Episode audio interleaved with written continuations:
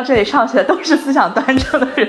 他说，我觉得只要一个人的思想品德没有问题，他这个课就不可能低分。哇！我不是想要考研，而是我不想工作。嗯，就是我不想工作，也不想考研，我只想混吃等死。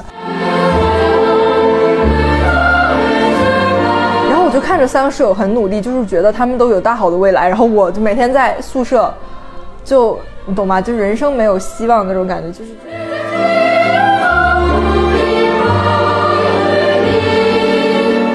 大家好，欢迎收听本期的哄你开心。这一期节目我们发出来的时候，应当正是我们啊一年一度的一个大日子——考研的第一天。这个考研的话，其实也可以算得上是现在一个人生大事儿了。咱们中国人毕竟是从小考到大嘛，你说这小升初、初升高，这更重要的高考，再加上现在大家为了提升学历，都纷纷的想去考一个研究生。包括我的微信信息流广告，现在经常动不动就给我推什么考一个在职研究生吧，偷。的提升学历，所有人，对对对对对对对。所以的话，今天我们也就是想着说，在这样一个特殊的日子里边，跟大家聊一聊，说现在这两年为什么会有这么多人选择去考研？那些考下来的人是一个什么样的状态？然后如果没考上的话，可能又是一个什么样的心态啊？然后我们今天就来组织这样一期的节目。好，然后我们今天的嘉宾就跟大家打个招呼吧。大家好，我是考了两年研在瞎考的阿易。大家好，我是小董。大家好，我是腿子。那我们直接。上来就直奔我们的主题吧。就上来的话，既然我们这一期是聊考研，大家也就先跟我们的听众朋友们介绍一下，说都考了多久的研，然后以及你们考什么样的专业，最后考研结果怎么样，给大家先做一个简单的介绍吧。大家好，我是本科是新闻传播，然后第一年考研考的是电影，第二年是测绘。就听到这个不要太惊讶，就我确实是在瞎考，没有觉得自己会考上。哦，我我本科是工业设计，第一年考的是工业设计，第二年考的也是。是工业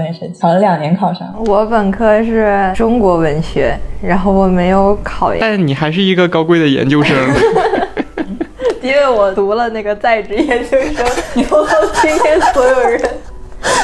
没有啦，没有啦，我是算是申请留学吧，然后我研究生还是读的中国文学，就一个很没有前途的专专业。裴姐虽然她自己没走考研的这条路，但是她身边的话是看到了很多人啊，自己的室友也好，自己的朋友也好，就是看到这些考研人的浮沉。所以说的话，今天就是她来给大家分享一下，说自己看到这些人是什么样的故事，是什么样的经历，以及说，哎，万一没考上研的话，你这个时候的话想走留学，想走申请的话，有什么样的这个道路？对，我今天就是一个留学中介。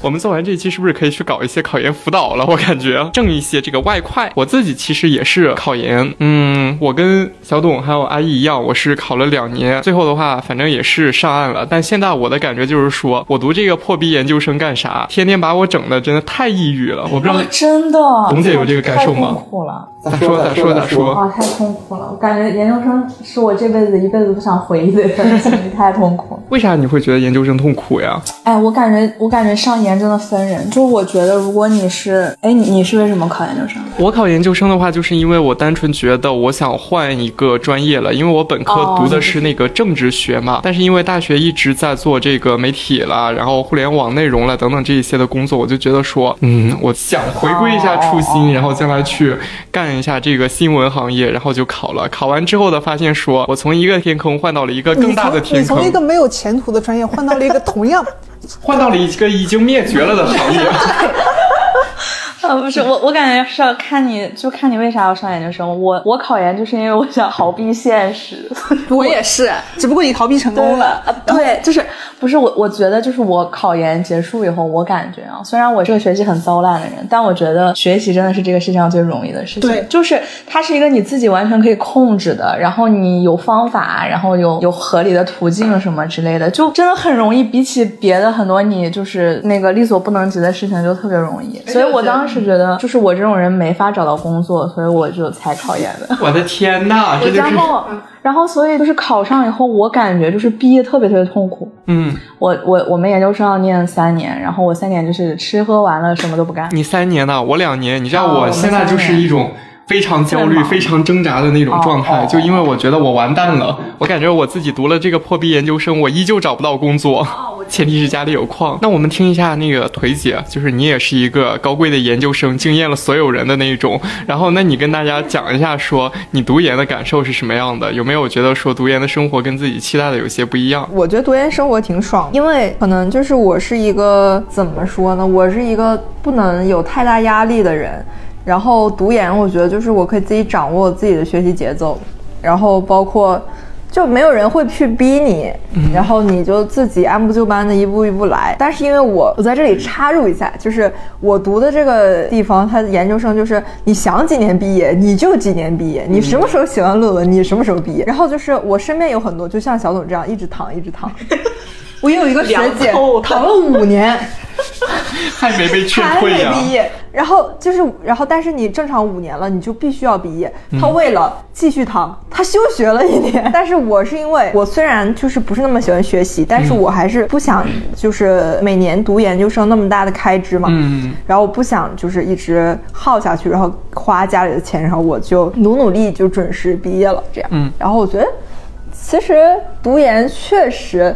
嗯，如果你不是那么想要走学术道路的话，尤其呃，我不知道你们的专业是怎么样的，就是中文它是一个就是一个纯纯的学，就搞学术、搞研究的专业。嗯。就是你能明显感觉到，你不爱搞研究的人，就我这种，就是就是混子。你跟那些真的就是醉心于啊学术海洋的人，你们读研究生的状态就是不一样的。嗯嗯嗯。但我也觉得，我觉得大家其实都能适应吧，都这么大岁数了。嗯，确实，就是怎么怎么不比上班强呢？这是真的，毕竟研究生的时候我们还无忧无虑的，可以随便的躺平，可以玩。但我现在不配，我真的是每天都快焦虑死了，每天一睁眼就想到我的毕业论文。想到我的工作居无定所，想到我的未来一片黑暗，我就觉得说，我算了吧，我我还活着干啥？真的快给我整抑郁了。现在，然后你就因为你上了研究生以后，你就发现其实跟本科完全不一样。是啊，你要看你的真功夫。嗯，对对对你。再这么混了，老师会真的去抠你的论文，就不像本科论文一样，你交上去以后就水一水就过去了。嗯啊，但是我觉得。就是熬吧，就是这送给帆帆，就是 熬。你到最后肯定是都会，所有人都会写出来。宫里的女人哪一个不是熬过来的？你一集不 Q《甄嬛传》就你就浑身难受。那我现在征学大师，那我们最后啊来问一下，就是虽然没读研，但是依旧高贵的我们的 阿易，就是你听了这个研究生读完研的这些人的这些血泪分享之后的话，然后你再结合回来倒一下自己的经历，说一说说当时自己为什么想想要去考研呢？我不是想要考研，而是我不想工作，嗯，就是我不想工作，也不想考研，我只想混吃等死。但是考研是一条大家大家比较熟悉的路嘛，嗯，你前十八年你做。惯了小镇做题家，做题对于你来说是一条熟悉的路，工作不是。对，我觉得考研其实就对我们这一部分人来说，就是逃避现实，就是是一个你比较熟悉的模式，然后你觉得比较安稳，然后就是你能预料到会发生什么事情。对对对对，你也不用经历一些呃奇怪的面试啊，或者什么什么之类的东西，就是。感觉是全靠自己拿捏，就咋不会经历奇怪的面试？你考研复试那会儿不是也是奇怪的面试？但是但是复试就是相当于只一次嘛，你不可能像工作一样一直一直这样。而且你就是你能进到复试已经很，我觉得已经很厉害了。嗯，但其实逃避是没有用的嘛。就是小董虽然 考上了研，可他依然觉得很痛苦。然后其实是内心要做好应对未来的准备。如果没有这样一个准备，无论你是考上了研去读研，还是没有考上研。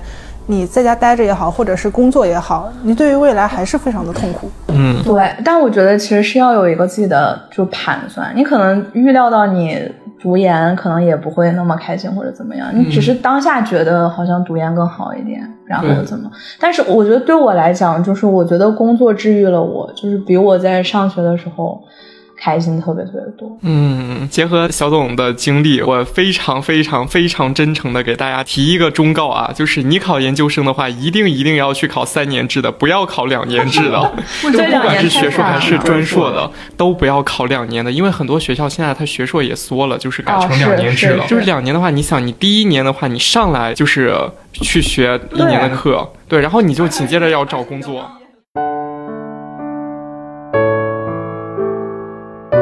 那我们还是回到我们考研的这个故事上来啊，就是大家既然说今天咱们很多人都已经是考过研的嘛，然后我们最终还是要就是跟大家讲一下，说你们看到的或者你们自己切身经历过的这些考研故事，那就先一个一个来吧。就是你们都是什么时候准备考研的？大概准备了多久呢？没想到有俩二战的，仨二战的。对呀、是呃三个二战的人在这边给人讲考研，是吧？那这不是还有俩考上了吗？优秀代表，我这个拉卡代表。我一战的时候是可能大三感觉我要考研，然后就稍微准备了一些，因为就是我们考研有两门专业课嘛，就是大设计课，一门考史论，一门考画图，然后。然后，所以大三就去报了个什么培训班啊，就是大三家上还是大三下？大三的那个，我我记得好像是暑假寒假我都去了，嗯。就是都去画画了，就是就是画工业设计的图。哦。但是也就画了画这个，然后后面就是报了个什么，呃，撺掇我室友报了个什么新东方的科，一节没去，老贵了，我印象可深刻了，两千块钱，什么加强版，什么政治，呃，什么英语全都有，是不是什么腿姐啦，然后什么那些政治？英语不用那个报班，网上看看就行了。那个什么不行，我跟你讲，我这种人是，呃，可以懒，但我不能动脑子。嗯，不是网上那个也有网课吗？不是，就是你，但是你需要自己去整理、去搜索，就是我需要别人把东西扔到我脸上，你宁愿拿钱买的那个啊对对方便 跟我说你背它，然后我就好，我背它。那人家叫你背了，你背了吗？你不也一节没但是？但是我至少就是我脑子里清晰，我知道如果我想学，我打开它就可以。好，那我们来问一下啊，就是小董，你第一年的政治考了几分？我第一年就是考三十多，我政治一节课没有听，就是我到上就是。大家知道考研要做肖秀荣，对吧？嗯我我第一年根本就不知道，我第一年都没有你做，好夸张，我都知道。我不知道。然后四肖六，肖八，肖八，然后我第一年就是连政治什么就教材我都没有看过一眼，我 我当时心里我在想，我永远记得我初中有个同学跟我讲，我们当时考政治叫思想品德，对不对？嗯我同学跟我说，我不知道为什么会有这样一门课，大家来能来到这里上学都是思想端正的人。他说，我觉得只要一个人的思想品德没有问题，他这个课就不可能低分。哇，在我在我脑子里留下了深刻的印象。我考研的时候我就觉得，然后你分出来是不是觉得自己思想品德有问题？对，不是我考研的时候，我觉得政治和思想品德有什么区别？这不就上去一顿表态，你知道吧？就自己啊端正，你知道吗？单选什么多选，我就已经抓瞎了，一个都不会。你知道，因为政治，你第二年复习就知道它是一个什么历史，对吧？还有什么哲学融在一起。我的天呐，你可算知道了。什么？史政课，对对对，毛毛毛中课，毛中毛课，概什么乱七八糟。毛概、中特，它还有然后时的那个时政，然后还有就是思修、思修因。为它它不是有对什么，五门课就是我是理科生，我的文科特别特别差，就是我的历史特别特别差。你就是从零学起，对，然后我的单选多选呢就是蒙的，你还有的蒙，对吧？大、然后大题我印象特别深刻，我们当年考的那个大题叫什么？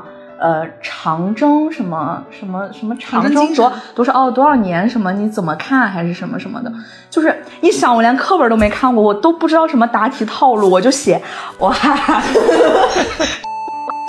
好啊，就是啊，长征精神永不灭啊，什么你知道吗？就是一句话，A 等于 B，B 等于 A，A 加 C 等于 B，就是我这样颠来倒去把那个纸都写满了，我觉得我非常了不起。那我觉得就你也是本事，我根本做不出这么多废话文学。哇，我就是一直在凑，你知道吗？凑，而且而且北京的政治特别难，就是不是他他他压分儿。对他压，然后我就是什么都不知道，反正我就是写完了，然后我一年政治三十多，哇！我当时在想，选择题蒙也有这个分儿了吧你？知道你三十多分是怎么拿的吗？因为你写字好看，那是你大题的卷面分儿。这说的真的很有道理。而且你们知道，就是考政治，哎，你们应该考就是就是有一个什么答题神器，因为你要打格子。我写字比较准，就没有。你考场上没被那个收了吗？那个答没有哎你们为什么神器收我没有因为我考研的时候，第一年的时候我就明确的知道了答题神器这个东西靠不住。我们当时进到考场的话你们，是拿尺子吗？就不是，就是因为有一个女生拿了那个答题神器，然后老师直接上去给她收了，说这种玩意儿下次不要带了，我们。可以用哎。我们不让用了对。我第一年考就是只有我在，我是愣写的，我一看所有人都 掏出了一个码儿，你知道不是因为我们的专业课。专业课非常恐怖，专业课考呃史论就是属于我一个字儿也写不出来的那种。啊然后它是这么大一张纸，零开还是多少？就是就是铺在桌子上会溢出来，然后那个纸发下来的时候，我都大脑当机了，我就拿出来我的尺子开始打嗝，我就想。一厘米太宽，有点把不清楚。等你打完收卷了，对，我就在想，算了算了，打一厘米的吧，宽就宽了。我就开始一一个点儿一个点儿一个点儿戳，嗯哇，所有人掏出了一个 就是一个板儿，然后就开始刷刷刷刷。我当时就觉得，哎，我放弃了，我就在那个那一个瞬间放弃了。所以你第一年考研的时候是什么样的战况呢？专业课答完了吗？除了你的政治那么惨烈之外，我我跟你说，我们专业课是就是很难，就属于你不看。就是都正着，你还能编两句，就是写写你的精神面貌，对吧？专业课就不行，他会问你什么是结构设计啊？嗯这个叉叉叉是谁？就是讲一下他的什么哦生平。就是你没看过，你根本就不会写。对，然后我们专业课是第二天早上，好像是我记得，然后我当时就想。我已经知道我绝对就是没有戏了，因为我就没有复习。然后我就想，我花了这个钱，我要去考场上看一眼题目是什么，就是我不能输。然后我就去了那儿，不是在那搁那儿打嗝吗？我看到我的斜对角有个女生，她拿起来卷子看了一眼，放下开始睡觉。然后我就在想，我已经不是这个考场倒数第一了。我就想，就有一个比我拉垮的人，我至少写两个字儿吧，或者我就把这个卷面儿全画满漫画，什么什么东西。然后第一年就是完全不会，特别特别大一张纸。然后那个老师说，我觉得正常人都是对半儿打吧，就是你左边一部分，右边一部分嘛。然后人我第二年就是认真学习了，才知道那个纸是要分三栏儿的，就是。这样子写，然后今年那个老师还说，同学们正面写不完的可以写在反面。我当时想有病吧，我就想谁连正面都还能写一出去？哎，我第二年考就写到了反面，进步了。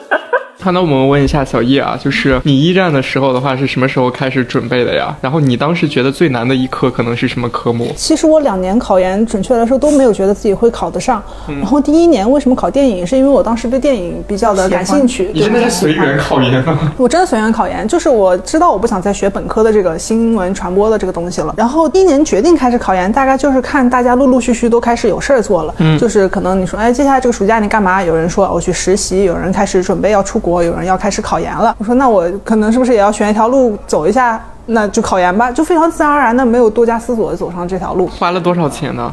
两千左右吧，就是因为那个是专业课，因为考电影学这个专业课它就很少，就不像你如果学什么金融啊、会计啊，你可能在网上找一些就是机构，它也会出网课，资源比较多。你考新闻那天坑，对对对，什么什么什么什么，不许给他们打打广告。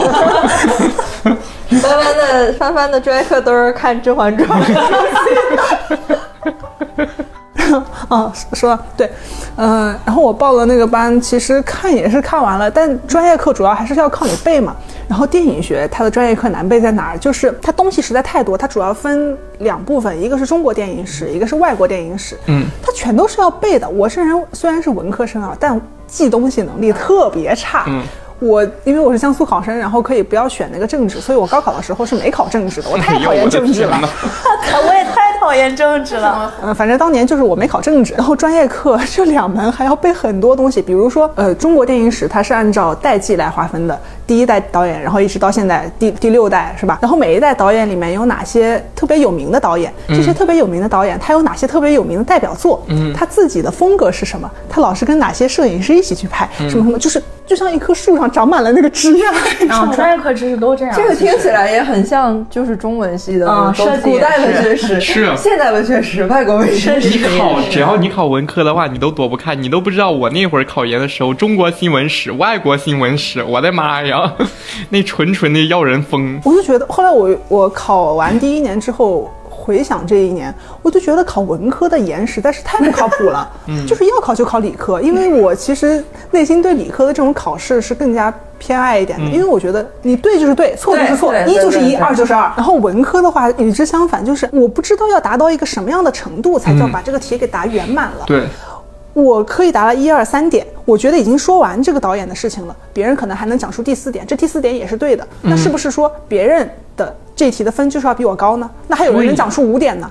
那我卷到什么时候是个头？嗯所以我就觉得这个考文科是不靠谱，你可能这个点你踩没踩准，你自己都不知道。所以第二年我就想，我一定要考一个带数学的专业。然后呃，正好我的对象是学测绘的，然后 因为如果我要考其他带数学的。专业的话，没有人能辅导我的专业课，所以有现成的羊毛，我为什么不薅呢？不是你，我想知道你告，就是你通知你对象说，哎，我要考一个测绘的研，他是什么反应？他他很支持啊，他很支持，而且甚至甚至就是这个主意是他一开始提出跟我讲的。那你觉得你一个本科学新闻的人去考测绘专业研究生，他是一个靠对象辅导，就会有什么用呢？呃，就他确实比较牛逼，但是就是能能不能辅导出来，这这咱另说。但如果我学一个其他的理工科的专业，就更帮助更少是吧？对帮助更少但但是你从来都没想过复试的问题，是吗？没有，因为我没觉得自己能考上就想试试，就是也想没想过今年自己会错过报名。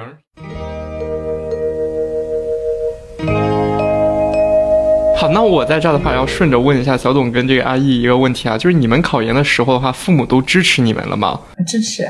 对你的那个还挺能理解的，就是还继续自己的本专业嘛。但是像小易这种，就是说跨科已经跨到西半球去了。就呃，第一年的时候，我没怎么跟他们讲说我要考研这个事儿，因为其实父母对你这个年龄该干什么，他不是特别有数。也，而且我觉得也不会有太多限制。我反正我家是不管不 care。就是因为父母他们也没考过研啊，对他们大学毕业之后就可能直接分配工作了，不知道你这个年龄段该干什么事儿。我也没跟他们说太多，我就说我考研，那他们也不会在乎我说考上了怎么样，没考上怎么样。嗯，然后第二年我说我要考这个专业之后，呃，我妈表达了那种就是担忧吧，他觉得可能会考不上。嗯，然后我说没关系，我心里有数，就是其实你心里有数是考不上，对 你说的太对了，就是我心里知道我考不上，但是我表面上要装作镇定，跟我妈说没有关系。我有数，我有数，我知道我考不上。我就是去打酱油的，结果我不仅没考上，我连名都没报上。我没名儿没报上是今年的事儿。哎，你今年想报的是啥专业？就还是考着玩儿啊，我想去考一下玩儿的，结果因为前段时间有点忙，就你今忘了，年想玩是哪个专业？就还是测绘，就还是想考一下数学。哦就是我不是想上研究生了，我只是是想，享受考试这个过程。对对对你，想找人给你出套他就是卷子是吧？他就是想去考场上当那个看了一眼卷子之后睡着的那个人。我感觉你应该是喜欢就是那种学习一个新知识，然后测试一下对这个过程，然对后就不停的补充。我觉得这个过程是是是也是就是就是那种很很让人想尝试的那种，但是可能一般人没你这么强行动力。没没事儿，反正我今年没报上，还说啥呢？你刚刚说到那个去考场看一眼卷子这事儿，我必须说一下，我第一年考研的时候，我的室友就是。我们宿舍四个人，只有一个人是坚定要出国，其他三个人全都是跟我差不多这种情况。然后我们通通在十月份放弃了考研，就是哎，我也是。十月份是考研人生的一个重大失误点，真的。就那个时候，我那个要出国的室友，他从北京实习回来，他回到宿舍那一天，呃，看到我有一个原本说要考研的室友，正在那拿着一个素描板在那画画，他很震惊。他说：“你不是要考研吗？”他说：“啊，对，就在前两天我说放弃了。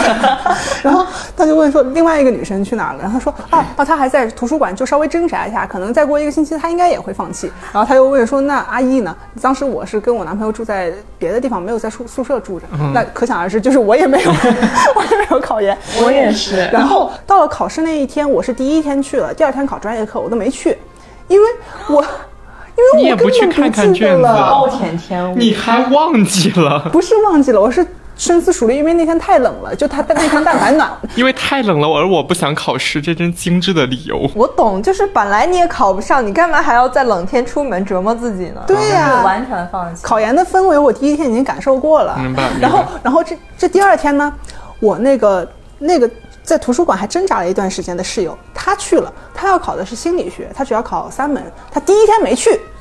然后他第二天他说啊，我要去就是考场看一下，看一下卷子长什么样。然后我们说你第一天都没去，你要来凑什么热闹？他说我就想去看一下嘛。嗯然后他第二天考完回来，我们说啊，就感觉今天考的怎么样？他说哦，我没写啊。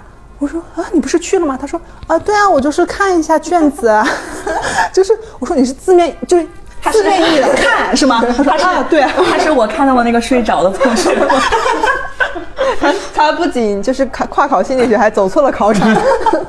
看了眼，这是哪个专业的？放下睡觉。我我是我是，我觉得有一句话很对，就是就是。玩心很难收，你知道吗？就是就是，如果你一旦玩起来，你很不容易收住。就是我当时好像是从大三开始，因为我知道我要考研，所以我每天装模作样，就是哎，这个字太对了，装模作样。就 是就是，你首先先要骗过你自己，你才能骗过所有人。你在学习，就是就是我会起非常非常早，你知道哈尔滨多么冷早上，然后我起特别早，可能七点就去吃个早饭，然后然后去图书馆，就是装模作样，我也不学习，我就是在那儿。玩嘛，就是玩啥呀？当我知道我要去复复习考研的时候，那就意味着我不能玩了，对吧？嗯。那我的优先排就就变成了从专业课英语、政治里面挑一个我最想学的学，对不对？就是，所以我就会画画。就是我就只背英语单词和画画，就是我每天去了就是玩一会儿，然后就是画一会儿，背一会儿单词。所以我。我就相当于在巩固我已经会的知识，然后没有学任何我不会的知识，然后我就是装模作样，然后回回去，然后这个过程持续到了，就是我好像每天都在去图书馆，好像每天也在学习，但其实我自己知道就没学多少，然后持续到了十一开始放假了，你知道吧？就是图书馆特别卷，就是全都是人，你要占座。然后我当时十一的时候站，准备就十一前一天从图书馆走的时候，就是你知道哈尔滨非常奇怪，哈尔滨。冬天的时候，就是三点的时候天就黑了，三点半的时候 到深冬啊，就那会儿可能四五点就开始黑的，就是有点不行了。然后我就站在那个图书馆门口想，哎呀，我十一是要珍惜我最后的人生假期去放松七天呢，还是认真学习七天，就是跟大家一样？我后来想，我好久没有玩了，我再玩七天吧，就是最后一个假期。你真的是纯纯摆烂。我从十月玩到。考研完都没有玩完，就是你知道吗？你知道我到考研前一晚上，在北京，在北京一个宾馆，我还半夜在看一个 CV 的直播，玩那个暖暖。他真是心大。然后看到半夜三点，我第二天早上起来去考试流鼻血了，就干的，你知道吗？然后所以就就就直接凉透了，我就感觉，所以就是你在最后的一段时间一定要就是。让自己的状态变得很紧张，这样你就比较容易考上。我第二年是这样子的，就是就是非常专注的一段时间，就是你一旦。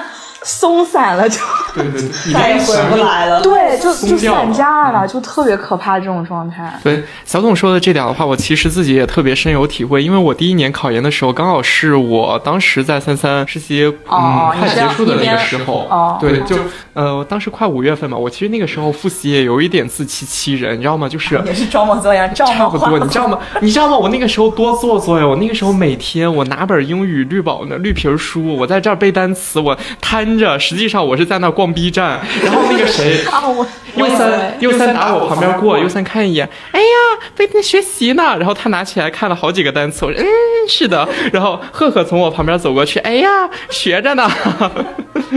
然后蔡敢打扰你，蔡姐蔡姐在旁边打扰你看 B 站，对，蔡姐在旁旁边，然后走过之后，帆帆好努力呀。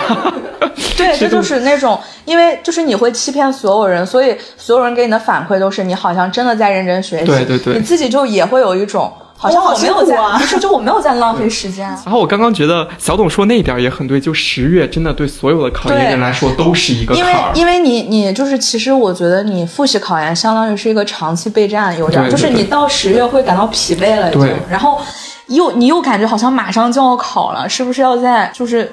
犒劳自己坚持下去，对，然后就很容易崩盘。我觉得好多人都是那会儿崩盘。对对对，那我们不如问一下，就是一个旁观者腿子，就是他看了那么多 自己周围朋友了，然后自己室友考研，就是你想，你应该讲讲正面。我听傻了，真的，就是在十月没有崩盘。我的是。我就想说，我室友他们三个那么努力，怎么就最后都没考，就只有考上了一个？原来是就我们寝室四个人嘛，除了我，剩下三个都在考研。他们就是每天早上六点，你知道吧？我在沈阳上的，谁是不是就是感觉白天特别短？对，就是有冬，就是冬至那段时间亮的特别晚。嗯，我早上披星戴月的，我早上还没醒，他们就听到他们在下面收拾，然后就背上书包出去，大就是。十月份特别冷，特别冷了，特别冷。他们出去，然后晚上什么十点多，对对，才从图书馆回来。我靠，巨努力！我当时就觉得，你你们知道那种，你不知道他们在图书馆玩奇迹的感觉。我就，然后我当时还跟我妈说，我说考研太辛苦了，就还好我没考，我肯定坚持不下来。嗯，但是我会，他们会把我搞得很有负罪感，你知道吧？咋了我感觉我在浪费时间。对对会，对就很多人都会这样对对对感觉，我觉得很然后正常。那结果就是最后就只考上了一个三个人，我先说招说明也是假努力。你听完了我们这种剖析，就是你看他们侧面看到了他们的人生。对，你看他们最后差的分多不多？没没没我也不懂啊，啊就是，但最后反正就是好像就大家也都没考上。我们学校就是考研氛围非常浓烈，嗯，然后就是我对考研没有体会，但是就是期末，就是你们知道吧，期末图书馆背嗯对对对题那种，我就感觉他们是不是一直在图书馆里就是拿着专业书，然后就绕圈儿但，我感觉每个学校都这样，对，然后绕都是对对对对对，跟李阳疯狂英语似的，对对对对对而且而且我觉得有一种观点是什么？就哎，倒也不说有一种观点，就是他会他会渲染那个，就是好像觉得你必须得起早贪黑、披星戴月，你才能考上，然后你必须要迎着冷风，在什么风口子里背书，然后好像你才刻苦。就跟现在 B 站上那些考研直播一样，你一天不学个二十个小时，你就不配为人。然后我就看着三个室友很努力，就是觉得他们都有大好的未来，然后我就每天在宿舍，就你懂吗？就人生没有希望那种感觉，就是就确实是有，就考研是会会会给不考研的人带来很大的焦虑。哎，就这样说虽然很扯，但确实我我我看他们很努力学习，我自己心里很慌很慌会啊肯定会对，然后当时还会想什么，如果大家都就是大家都考上了，最后只有我很废，然后会不会当被当做大家的笑柄之类的？那这两位呢？你们考研的时候有跟自己周围的朋友也好，或者自己的室友也好，就是说过说自己要考研吗？或者说自己感到焦虑的时候，有跟他们分享过自己的情绪吗？其实我二战复习的特别特别晚，我可能考研认真复习就一个半月的，两个月。然后你考了三九九，我考了三九三，好像还是三九呃三九三二啊，忘了，就是嗯，一个半月三九三。不是，但是但是我当时复习特别特别刻苦，就是我那一个半月就是那种杀猪的状态，就是真的就超刻苦。但是我之前就是一直不怎么焦虑，就是包括我第一年没考上，其实我知道，就是我包括考前什么晚上还在看直播什么之类的，就是 就是因为我我感觉就是我我当时感觉我有点，我觉得每个人大四的时候都会非常非常迷茫，嗯就是就是你一个好多节点，一个是你大四的时候，一个是或者你研究生毕业的时候，或者什么时候，就是人生重大转折的时候，对，就是因为我觉得你在高考之前，你都特别清楚，就是你是一个被安排好的人，就是像命题作文一样，就是你你知道你上完初中就要上高中，上完高中就要上大学，嗯就是。尤其是我们那边可能就是呃什么实验班、高费班那些，就是你你根本不觉得自己会没学可上，就是没路可走，就是顶多在选专业的时候迷茫了一下，然后你上了大学你就知道啊我要念四年，但是你毕业你就不知道你要干嘛了，就是会特别特别慌张，然后特别迷茫。我当时就是完全不知道我在干嘛了，然后我就觉得啊我就有种我的人生走到头的感觉，就是然后我就觉得我应该。休息一年，就是就是我我不想我不想在那个节点就是很很仓促的做出一些决定，然后我就想我第一年就是肯定就考不上，所以我就也没有那么紧张了，我就想可能就我这花一年时间想想我要干嘛或者怎么样之类的，然后我就是在家复习的。我在家每天看电视，就是吃喝玩乐。我爸我妈是那种，就是我要干什么，他们都会觉得好行，嗯去吧。哪怕他们就是特别焦虑，他们也不知道我在干嘛，嗯他们会把这些焦虑给他们的好朋友讲，就是不会不会给我讲。就是 说我家孩子对，就是也不着急。对我当时是我妈，我妈觉得我可能是毕业以后想先休息。休息一两个月，就是玩一两个月就玩吧。然后那个可能，但是她可能看到我八九月还没有开始学习的时候，他就开始有点慌张了。但是我每天在家就是看电视，他回来就是表现的非常淡定，他就还给我切水果啊看电啥的。视呢对对对，就他是后来才跟我说的，说他当时看我就他已经焦虑的不行了，但是他没有，就是他从来没有透露给我，就是我就完全感觉在家哇天高皇帝远，你知道吗？就是我是老大，嗯，然后没有人管我，我就是特别水。但是我觉得你你的这种是你自己还是要有一个长线规划的，就是你、嗯。你可能知道，我一旦过了十月再不复习，我绝对就考不上了，所以就是会有一个底线，然后你要在那个底线安排之内，就是做好你应该做的事情，嗯，然后就就比较容易成功。然后，所以我当时就是后面集中复习，复习的特别刻苦，然后我就就还蛮顺利的，就考试的时候就觉得还好，嗯。就后面就比较那个啥。哎，第一年真的啥也没干，就是玩儿哇，狂玩儿。那你就是就第一年那样的成绩，就是出来以后，你不会觉得就是对不起自己，有什么对不起家里人，就是那种你浪费还要再浪费一就是年，我我当我当时是觉得，就是我我是觉得我要停下来待一年，就是、嗯就是就是我觉得我就是我需要我需要一段时间来想，就是想我要干嘛，哦然后想我就是就是想一些没有意义的问题，明白就是就是思考嘛。就是明显感觉到自己第一年状态可能不是很好，所以需要一段时间来调整探索。我们下次是不是可以开个直播，然后跟大家聊一聊考研择校、保姆级教程、什么 考研什么什么指南干人家？张雪张雪峰的活儿，张雪峰现在都不行了，他都已经不直播了。我这是。我这是懂的都懂下面。就听帆帆的。其实小董刚刚讲的那一点的话，我觉得真的很认同。就是考研来说的话，你肯定是要明确说自己要什么样的东西。像我自己第一年考研的那个时候的话，其实也是有一点过度乐观的，就觉得说好像哎，我好像是真的能够考上怎么样？其实也没想这个过程中我自己可能真的是要去做哪些事儿，然后以及说可能是低估了，对对对对对。然后等到第二年的那个时候的话，我自己好好的去想了一下，觉得说，嗯，考研对于自己来说的话，可能是意味着什么样的事儿。然后我在这个过程中的话，我为什么真的想要考这个专业？其实第二年的话，目标一明确之后的话，我会更有一个方向去朝着它努力。而且我就是那种，哎，我是那种特别特别怕一个就是陌生的事情。嗯，就是假如说你第一次坐飞机，你有没有这种感觉？就是或者你第一次干任何事情，就我希望有一个人给我一套流程，就是告诉我你去 A，然后去 B，然后去 C，然后去 D。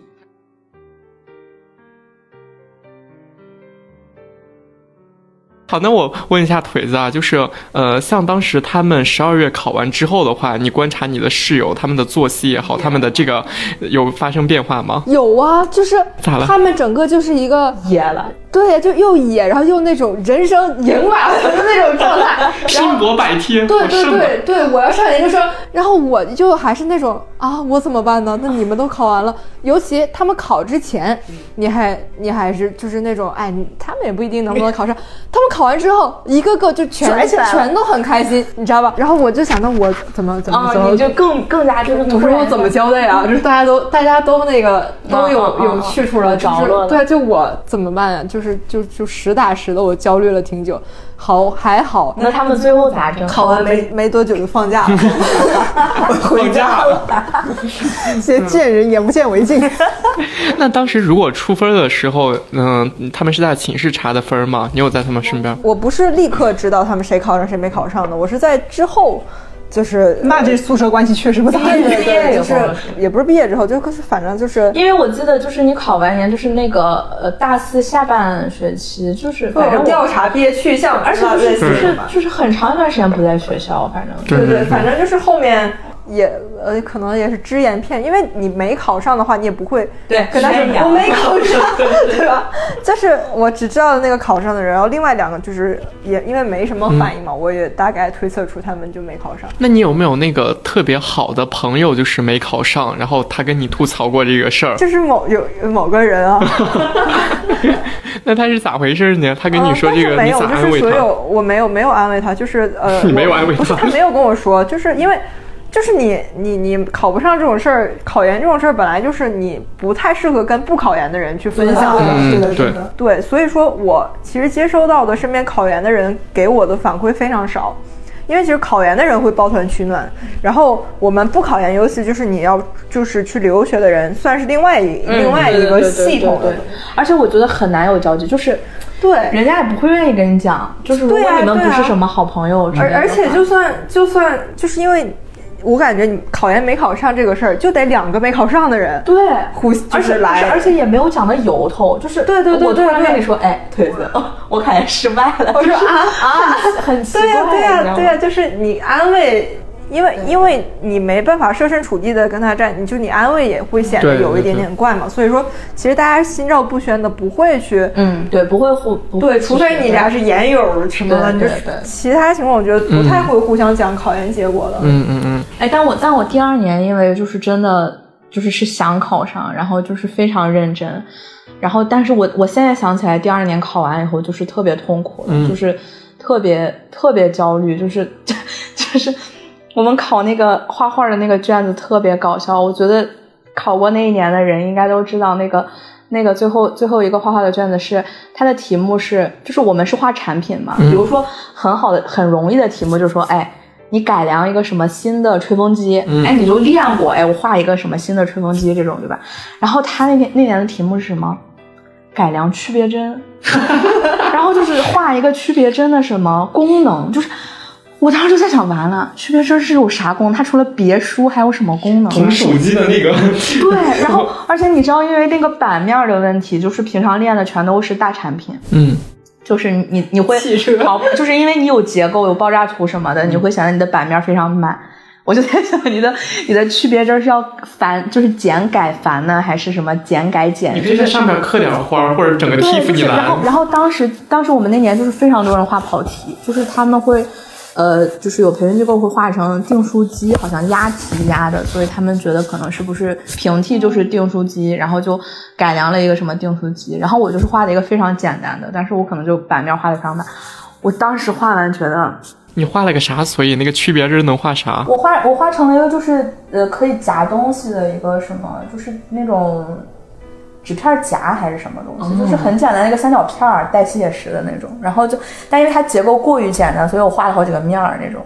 我当时考完，我就在想，我我这我这一年的努力又泡汤了。然后我出来，我妈妈在那个呃学校的食堂里面和另一堆就是家长在一一起嘛。然后她拿着我的行李，就是因为我们第二天要退宿，他就舍不得再多住一个下午，他就中午退宿了，就拿着我的行李在那个食堂等了一下午。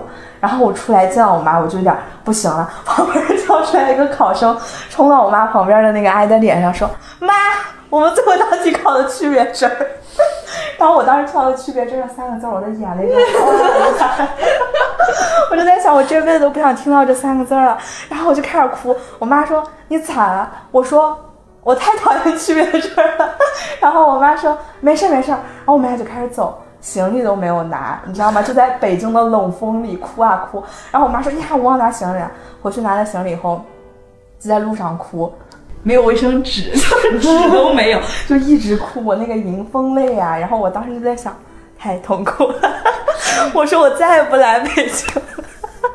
超级可怜。我我跟你说，就是小董的这个经历让我想起来，我二战的时候其实跟他一样，因为我二战考专业课的那天我发烧了，然后我是从对，然后我是手抖着我写完了整一个那个考整一个考试，而且我们那天就是呃我们那一年反押题了，所以说那个整个卷子特别的古怪，然后我做完出来之后的话，就是说整个人都特别晕。我当时我的前任在那个门口等着我，你知道吗？刚好门口就是有那个。应该是中青报还是哪的那种报社记者，扛着长枪短炮的。就是在那直播 拍那个啥，应该就是拍什么考研结束后的出场瞬间。我出来之后就刚好看到他在门口，我就上去抱住他开始哭，我就一把鼻涕一把泪，我 我考不上了，我今年又他妈完蛋了，这咋整啊？就一开始的时候，他应该他们还觉得这是个好素材，就觉得说兄弟情。对，然后结果就这样对准了。后来应该就是突然觉得说，哎，咋看着有点不太对呢？默默的把他给移开了。关系，你们两个是什么关系？我们是哥们儿关系，怎么瞅着有点不对劲呢？真心哥们儿关系。啊，我觉得，我觉得是，我觉得如果你很在乎这个事儿，就出来一瞬间看到就是有人等你的时候。特别难受，因为你觉得就是黄了，你知道吗？对对对对对对对，他 特别崩溃。对，当时就是这个样子。对，所以我们都是可能第二年比较看重这个事儿，还是稍微有一点悲伤。然后问一下阿易，就是你这种心态平和的这种人，每次考完是什么样的感受呢？我考完的感受就是没有感受，就是现在回想起来，可能我当时那种心理暗示也是不太好。就是我第二年跨考这么大，然后我也不敢告诉其他太多人，因为。我心里有数，因为我是怕丢脸。就你跟人讲说一个这么离谱的事情，人家就会觉得哦，那你应该是很有把握了。其实我没把握，那我就更不好意思跟别人说。对你也不能跟他解释很长一段，就是我只是想哎学习一下这个，去试一下。但但是他们不会就是听你中间那一段。但我有个问，你不会觉得自己这一年在不务正业吗？怎么说？就是。叫刚刚那个词儿叫什么来？装模作样。但我这样，我骗得了别人，我骗不了自己啊！我是但会觉得自己在但但我觉得考研的整个过程其实是一个吸收知识的过程，嗯就是就是就我我觉得没考上，其实你有在学一些东西，也有别的感受。嗯，反正我是这样。我我现在想起来也很混沌，我不知道我那个时候到底是怎么 正确的还是错误的？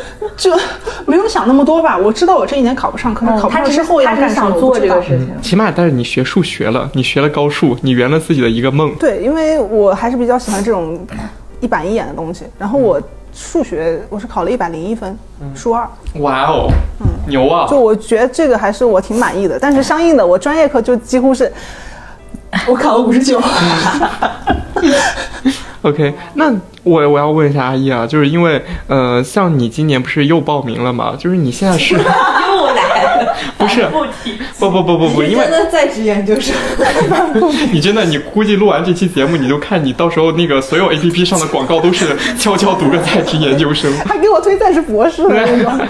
对，就是你现在会有这种对研究生学历的一种焦虑吗？或者说一种执念吗？没有哎，我我因为我不是想考研究生，所以不会太焦虑。你就是考着玩儿对，啊嘿，就是玩儿。啊哎，但我我周围有朋友，因为我们其实我们几个朋友都一直在考研，嗯就是我是 我已经算先上岸的了，我还有一个朋友就是考了很很多次，嗯他去年才考上。有两个朋友好像都是去年、前年才考上，就是就是一直在考，一直在考。嗯有问过他们是为什么吗？对我问过，我觉得就是，我觉得我考就是为了逃避嘛，我倒不觉得这个研究生学历好像多么那个啥，但他们就会觉得好像就是差这个学历，就是觉得有这个学历好像更容易被认可一点。那是他们本科的学校不太好嘛？嗯，本科学校不太好。哦，我也有朋友是这样子，他本身就高考就复读了一年，然后现在还要在二战，今年他马上就又要考了。可是他一直就不是考试型选手，他其实高中时候成绩也还可以，结果连二本都没考上，就他一直都考得不好，所以我我我我真的觉得，就是我在这个考研的过程中，我我感觉就是。嗯，你你真的不必，就是真的有的人不适合考试，对。就是对对对。就是就是就是，嗯，我觉得，哎，但是你你跟他说，他其实也不会听的，就是他就是想要一个这种研究生的学历。就是我有一个朋友，我觉得他不是这种考试型的人才，就是但是我觉得他也很优秀啊，他也很好。就是我觉得你不必要一直就是为了这个考研，就是在蹉跎自己，就是对对对一次一次受打击，觉得就是每次都过不了。然后他有段时间特别特别就是灰暗，尤其是我们俩一起考，嗯，我考上了，他没有考上，然后啊，那那你知道吧？你是怎么他是我，处理的？他是我最好的朋友，然后就是、就是特别的，就是嗯，我知道，当时特别的，就是当时我们俩都有点那个啥，就是因为我考上了，我知道他应该没有考上，就是我心里也特别紧张，就是可能我对他的那个，嗯嗯嗯，就是我都我就在你也不知道怎么面对他我就对于后续这件事情的处理的担忧已经超过了我考上研的喜悦。对，而且我当时其实就是初试过了嘛，嗯我都不知道复试会是怎么样，这种就是。然后我记得我当时跟他说，他说了一句话让我觉得特别那个什么。我当时跟他说，嗯，就是考了多少分，然后他说，哇，呃，那你爸妈得有多高兴呀、就是就是、哦。好心酸，对，就是我觉得他因为也很也很担心这个事情，但是因为，哎，我当时就觉得特别那个啥，但其实我当时觉得有点就是被泼冷水，但是我知道他也、道知道。他也不是那个啥的，就是就是然后当时那段时间就特别痛苦，而且他就是考了很多次试，嗯，你想一直不过，然后他还会考那些什么专八什么之类的，就是好像也不过，他就会觉得他好像是一个就是过不了的人，就是他好像就考什么都不行。然后我就觉得你，然后我跟他说，我说我说我觉得就是有些人他就不适合考试，就是你可能干别的更厉害，就是你没必要非要通过这个来证明自己。然后他就是还是想这样嘛，所以他就一直考一直考，最后就也考上了。因为就回到我们开头说的那个嘛，就是研究生的话，可能它是一个偏学术的、偏研究型的这个东西，所以说有时候的话，可能考验的是你对这些什么知识，或者有时候真的就是死记硬背的一些东西，。而且我觉得考研这个这个过程，其实它就是一个考试能力的检测。对，就是还有你的心态。对，就是可能有的人他就是他就适合考试，不代表他是一个多么对对对厉害的人，确实而且就是就以我自己的经验来说，就我室友，他是我觉得他是做学术非常厉害，就非常牛逼的人，但是他他为什么来。就是来台湾读研究生，是因为他也清楚的知道，如果我去考研，我一定考不上。嗯，就所以我觉得，就是有些人可能就太执着于对对，其实你也有别的路可以走。对，我觉得你只要认清楚你对对对就好，就不是说这个研究生一定要怎么怎么样。对，而且并不是说你你你本科毕业就去工作，就就就就什么。怎么样了？你本科毕业就去工作的话，结果我现在又回来当实习生，然后看着本科的那些已经是正职了。对，所以我我一直觉得，因为我从我的角度来讲，我考研就是，我是觉得工作人都很厉害，我不行，所以我才来考的。我我所以我一直觉得就是。工作的同学比不不考研的同学都厉害特别多，然后我就觉得没必要因为你的学历或者什么，对，就特别那个啥，除非你真的就特别执着这件事情，那别人也劝不了你。其实现在社会上要说的话，嗯，虽然整体环境可能不太好，但是实际上的话，呃，路数还是很多的，就不能说，嗯，考研它其实也不是唯一一条解决的这个道路吧。就你你除了这个考研之外的话，你看直接工作的话，其实现在很多活，我们说实话，真的就是本科生或者不在乎学历的很多人都可以去干的。你真的有能力的话，其实还是可以有一些这个机会。但问题是，就有人觉得自己又没有干实事的能力，也没有考上。对，那这种心态去考研本身就是。那这个时候就回到考研本身了。我觉得这一部分人就是一直在嗯，对，苦海里挣扎，对对对，一直在考，一直在考不上。没有，就是他们考上研之后的话，他们会陷入到新的轮回里面，就是去考公，然后或者考博，就是会继继续走这个其他他的这个道路上去，并不是说真的会花时间去完善自己，或者是怎么样。其实我们还是回到考研这个本身来说嘛，就是你除了考研，真的如果想读研的话，不光是说有考研这一条道路，也可以说就是嗯，如果说真的家里边条件允许，或者说是稍微可以的话，就可以考虑一下，说呃申请境外的那种一年制的硕士，或者说是嗯去申请一些其他的这些硕士项目来读。对这一些的话，可能也是不失为一种比较好的这种方式。或者你真的对这个东西很感兴趣的话，也可以工作两年，自己有一定积蓄之后的话，再去完成自己的这个学历梦。工作之后再去读个研的话，可能效果会更好一点，因为你工作之后再去读，你完全知道自己要干什么。对对对对对，你也比较清楚要怎么样或者怎么什么。就相当于你已经有点点上帝视角的那种，完全比你本科之后不知道干什么读了个研要规划清晰很多。哎，不管怎么说的话，就还是祝福大家吧。今年考上那个，就是希望大家都顺利上岸。对对对，祝福所有今年选择了考研的人都能够顺利上岸，然后在三年后顺利毕业。我感觉怎么讲，就是我，我觉得我小的时候觉得好像你高考的时候就觉得这是你人生中最重要的事情，我觉得好像你考不好就完蛋了，就是你这辈子就完蛋了。但我感觉就是到现在感觉就是其实就没有，我觉得考研它也只是一个。小环节而已，就是你考不上也不代表你是个很差劲的人，所以就是如果你考上，也不证明你就是特别特别了不起的人。对对对，所以就是看自己想干嘛。考研就像一个围城吧，就是你考上的，考上之后的话，你会觉得你的研究生生活跟你想象中的完全不一样，对的可能也不一样，也可能你就拿到了自己想要的东西。就像我现在每天就是觉得说，我的研究生生活真的是一塌糊涂，一盘散沙。